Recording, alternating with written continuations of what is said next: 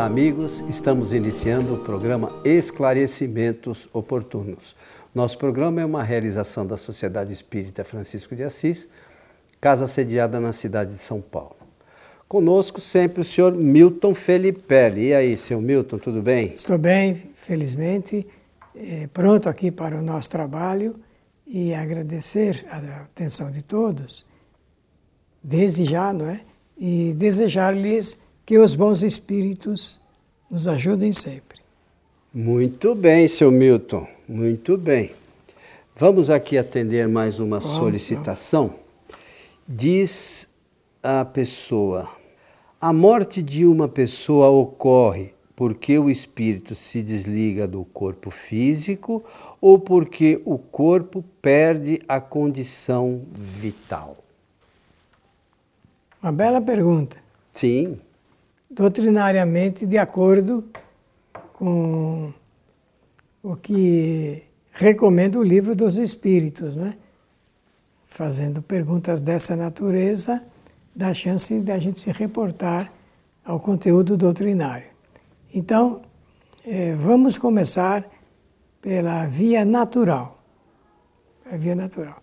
A via natural, o caminho natural, é exatamente esse que a pessoa acaba de se pronunciar na pergunta no final. A morte, a desencarnação do espírito ocorre é, terminada, terminado todo o conteúdo vital do seu corpo físico. Do seu corpo físico. Então, é, o fluido vital a vitalização do corpo é feita através de um processo ainda pouco conhecido da própria ciência, é? a respeito da vitalização do órgão, do, do, de todo o sistema. Quando o corpo ele não tem mais esse reservatório vital, ele emite, obviamente, eh, as suas mensagens é, para o próprio espírito que está é, ocupando, está é, se, se, transmitindo através do corpo físico. Então, o corpo não dando mais condições de habitabilidade para o espírito, o espírito, de acordo com o que está lá no livro dos Espíritos, gradualmente se desliga vital e fluidicamente do corpo. Aí ocorre o fenômeno que nós, humanos, chamamos de morte, chamado de morte. Nós vamos ainda ter que abordar, eu e o Coelho, a respeito eh, também de, de, outra situação ligada com a não eh, insistência eh, do espírito em se ocupar do corpo, em ocupar-se do corpo, em usar do corpo, em estar vivo, digamos assim. Mas esse é um assunto que daqui a pouco nós entraremos aqui na pauta com toda certeza. É, eu até anotei aqui. É, a gente só tem que lembrar também, aproveitar, né, Milton, que você disse que essa quantidade de fluido vai diminuindo e o espírito vai, aos poucos, acaba se desligando. Só que isso é, não necessariamente é igual para todos os encarnados. Com certeza. A gente tem que ter é, ciência que algumas pessoas, e para algumas pessoas esse fluido é numa, esse fluido é numa quantidade maior, para as outras, para outras menor. E a gente vê que algumas pessoas morrem, mesmo de forma natural, em diversas idades, né, em decorrência de, de problemas orgânicos, né, por deficiência é, da, da parte material.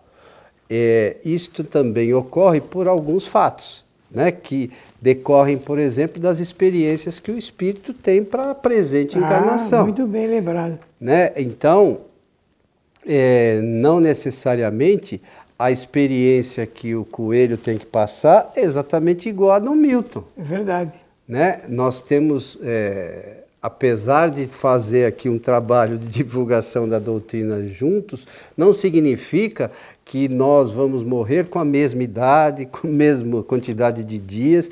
Existe uma série de fatores. É, é, cada um de nós tem lá, na, a partir da questão 258, né, que fala da nossa é, programação, né, dos nossos objetivos. E cada um tem o seu em função das experiências que realizou em outros momentos, em outras encarnações. Então é importante que a gente fale, não, mas por que, que o fulano morre mais cedo, o outro mais tarde, o outro ainda outro dia parei, fui parar lá perto do meu trabalho, tinha um senhorzinho sentado, eu parei o carro e fui lá conversar com ele, ele tem 102 anos. Oh, que beleza, hein? Estava lá sentadinho sozinho, eu, eu tinha visto ele num outro dia, sentado do outro lado, estava sol, e naquele dia estava muito sol, ele estava sentado do, outro lado que estava sombra. Então eu fui lá, conversei com ele, ele falou, mas eu tenho 102 anos. Eu falei, está menino ainda. Então veja, para aquele espírito, é, essa experiência do corpo já está durando 102 anos. É, outros a gente vê que morrem ainda em tenra idade. Em tenra idade. Mas cada uma dessas coisas tem uma razão de ser. E um cabimento, digamos. É, não é, é aleatório, né? É, não, Obra de fatalidade. Não né? é uma padronização. E, então, esse, esse assunto está na razão direta das experiências do espírito, tanto nas provas como nas expiações. Porque esse planeta é um planeta destinado a provas e expiações. Olha, meus amigos, quando eu digo é um planeta destinado a as provas e as expiações, significa que uma pessoa passa pelas provas e também ou passa pelas provações, eh, expiações, expiações, de forma que não tem como escapar, porque o planeta é um planeta ainda inferior e que cujos espíritos ainda são inferiores e estão aqui exatamente para é, passar por essas experiências novas. Elas são novas como experiências, mas estão intimamente ligadas com o passado do espírito, o que ele fez em toda a sua trajetória, o que ele recolheu em outras encarnações. Não há um destino, esse, esse assunto ligado com a destinação é uma figura de expressão. Eu, às vezes, uso também eh, essa palavra, mas em casos especiais e sob um, um aspecto de figuração, porque na, na realidade o que nós passamos aqui são efeitos de causas anteriores. E o assunto ligado com a encarnação e a desencarnação também tem muito a ver com isso. A encarnação e a desencarnação têm a ver com as causas anteriormente produzidas e com os efeitos que hão de surgir após a encarnação do espírito.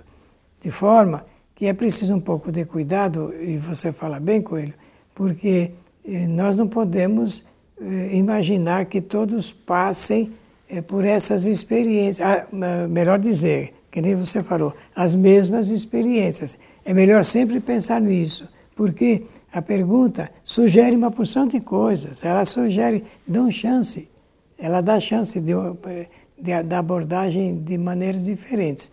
Mas, como está lá no livro dos Espíritos, e conforme a própria ciência pode conferir, a ciência do mundo material, é, a morte é um fenômeno que resulta é, do esvaziamento de fluidos vitais do corpo físico. Acho que, em suma, a resposta para a pergunta é essa. Agora, as argumentações, as considerações e acréscimos nós vamos poder fazer. É, é o tempo é uma outra história que vai decorrer das né, necessidades, do, das experiências que o espírito tem que realizar. Eu já falei aqui diversas vezes, eu sempre acho que, e a gente pensando bem, tem que pensar bem, né? É, é, as questões das provas e expiações são todas elas escolhas do espírito. As provas, né, é, é a, partir da questão dos 258, sobre a que trata das escolhas de, de provas, o espírito dá alguns passos né, para o espírito progredir mais rapidamente. Esses são os objetivos das provas. As expiações, na realidade, são consequências das escolhas. Isso. Então, são consequências do livre-arbítrio. Então, pelo, é, é, as, pela ação do nosso livre-arbítrio, nós aca acabamos gera geramos causas que têm efeitos. Sempre, é sempre assim que funciona. Então, na realidade, por pior que pareça às vezes as experiências é, relacionadas que a gente possa chamar aqui de expiação, elas decorrem de uma escolha nossa. Com certeza. Por certo às vezes errada, né? Mas por isso que a, a, a, a, gente sente essa ação aqui de uma forma um pouco mais dolorosa, vamos dizer assim. Ah, como ainda a gente brincou, né? Eu nunca fiz mal para ninguém. Ué, mas se não fez mal para ninguém, nós não brincamos é sobre... Porque uma pessoa sempre fala isso, Pois né? é, eu não fiz mal para ninguém. E por que, não... que eu passo por essas pois coisas? Pois é, então, é porque a gente esquece que a gente tem diversas encarnações. Talvez a gente... Ah, talvez não, com toda certeza as circunstâncias que envolvem a nossa vida hoje são efeitos das situações que nós geramos no passado. É simples assim. Se vai ser pouco tempo ou muito tempo, também depende das necessidades para a evolução do espírito. Hoje a versão é um pouco melhorada, não é? Mas pois é. antes, em outras edições, a coisa não estava assim, dessa forma. Então, vamos observar eh, esse fato que ele é importante do ponto de vista eh, da doutrina espírita e também para o estudioso, não é? quando chega o momento da desencarnação, estamos falando do ponto de vista natural, do ponto de vista natural. Quando chega o momento da desencarnação, o espírito não há como prorrogar ele não pode falar, olha, eu vou, eu estou pedindo aqui uma moratória de mais um mês, dois meses, um ano, não há, porque eh, conforme temos dito em nosso programa, a história de cada espírito está na razão direta das suas necessidades evolutivas. Então ele pode, ob obviamente, fazer algumas previsões para ele, para ele mesmo, algumas previsões, quer dizer, ter uma visão antecipada. Entretanto, ele não tem meios de alterar a lei natural. E a lei natural eh, obriga o espírito realmente a passar eh, por essa sequência natural. E a desencarnação é um momento em que os espíritos disseram a Allan Kardec que não existindo fatalidade, a palavra, o uso da fatalidade, se tivemos que usá-la numa excepcionalidade, vamos ter que usá-la exatamente no momento da morte. Aí o espírito pode usar na, na excepcionalidade. Senão, ele não tem como fazer mudanças a, a isso, porque realmente obedece às leis naturais. E as leis naturais, meus amigos, são as leis do Criador, as leis de Deus, que os os homens eh, preferiram usar eh, dessa palavra. E essas leis são soberanas. As leis de Deus são imutáveis. As leis de Deus são imutáveis, imutáveis. Porque é uma lei natural. É, e a gente tem que lembrar que, além de ser imutáveis, elas servem para todo o universo. Sim, né? sim elas não sim. são é, exclusividade do, dos espíritos que habitam o planeta Foi Terra. muito né? boa a lembrança sua. Né? Porque Deus é o criador do universo.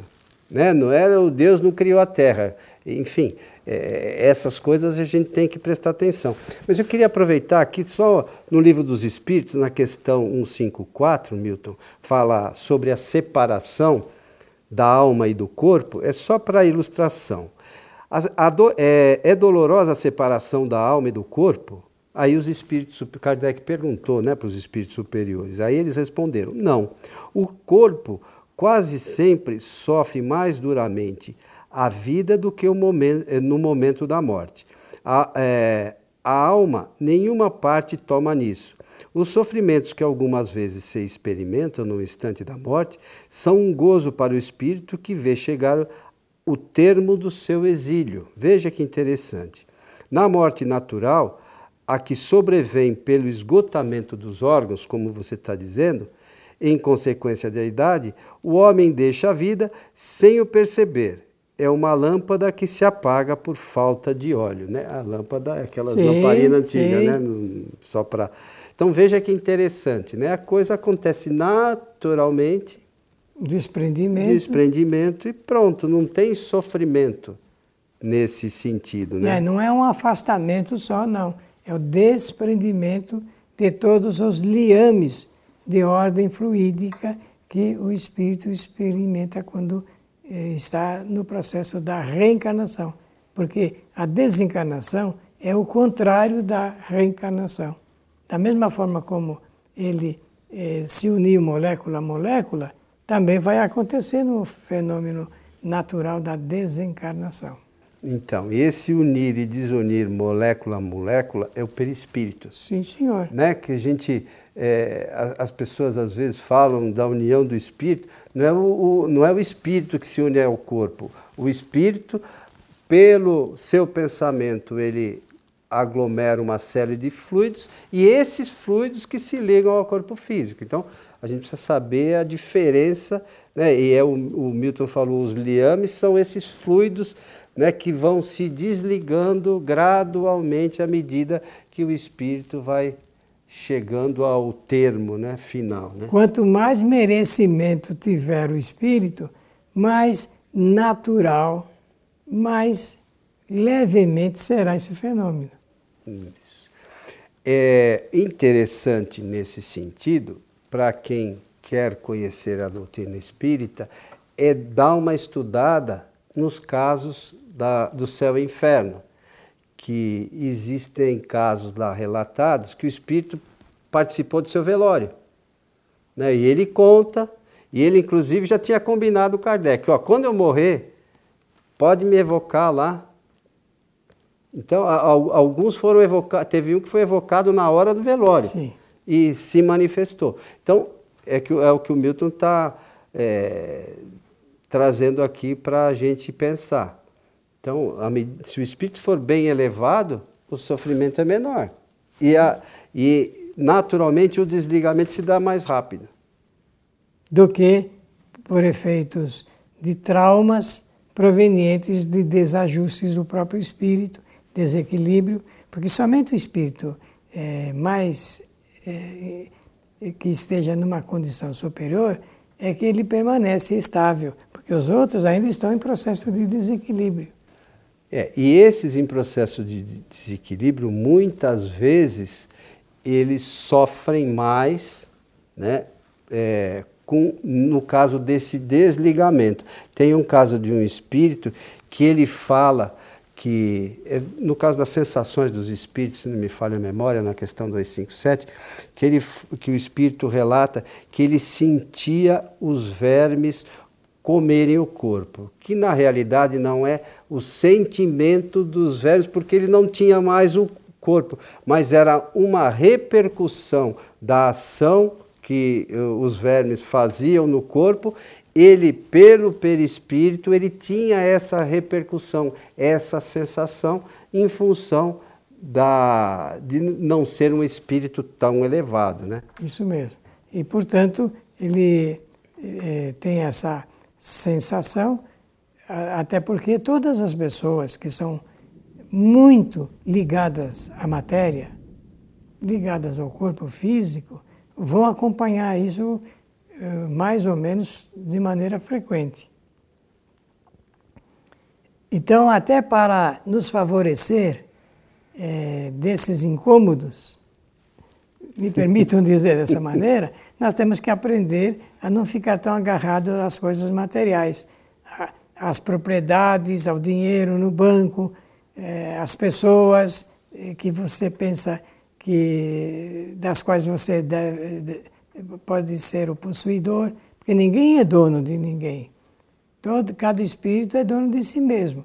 Então, é, não tendo muita ligação acendrada com a matéria e com as coisas da vida material e com o próprio corpo, o espírito fica em condições de receber essas facilidades, digamos, no momento da sua desencarnação. É, eu acho que muitas coisas é, é, passam pela nossa falta de conhecimento, é, às vezes, das questões relacionadas à doutrina. É, na realidade, a gente tem que lembrar que nós somos um espírito que tem um corpo que faz experiências né, para evoluir e, e ganhar não... conhecimento. E não um corpo que tem espírito. Que, que tem um espírito, que tem um eu interior ou qualquer coisa do gênero. Olha, né? meus amigos, vocês já ouviram pessoas dizer assim, o meu espírito.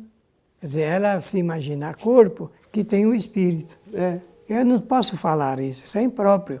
Eu sou espírito, então eu tenho um corpo. Aliás, eu vou dar uma notícia para vocês: eu tenho dois corpos como espírito. Oh, meu, você vai assustar o pessoal. Não, não vou, não. É, eu tenho o corpo material e tenho o corpo fluídico, é isso aí. que o espiritismo chama de perispírito. Então, é, eu tenho dois. Você veja, vocês que privilégio, né? Nós estamos numa verdadeira mordomia oferecida pelo Criador, todos nós, para usarmos dessa, dos recursos eh, de ordem material e retrair e, e conseguir desses, eh, dessas experiências o conhecimento que nós precisamos. É realmente uma grande mordomia que recebemos do Criador. E vou dar mais uma notícia então. Pois Depois não. da morte do corpo, o espírito ainda permanece com um corpo. Um só.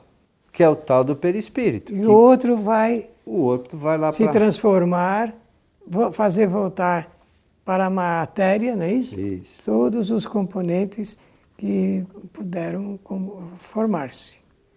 Seu Milton, chegamos ao final de mais um programa Esclarecimentos Oportunos. Esperamos ter a oportunidade de esclarecer a quem fez essa uh, fantástica pergunta. Pela oportunidade, desejar a todos que os bons espíritos nos ajudem sempre. É, lembrar que o nosso programa pode ser assistido em nosso canal no YouTube, que é o Allan Kardec TV. Você encontrará lá mais de 800 vídeos e por favor, se inscreva, porque você estando inscrito, você sempre receberá as notificações quando da postagem de novos vídeos, o que fazemos semanalmente. A você que esteve conosco, nosso abraço e até o nosso próximo programa.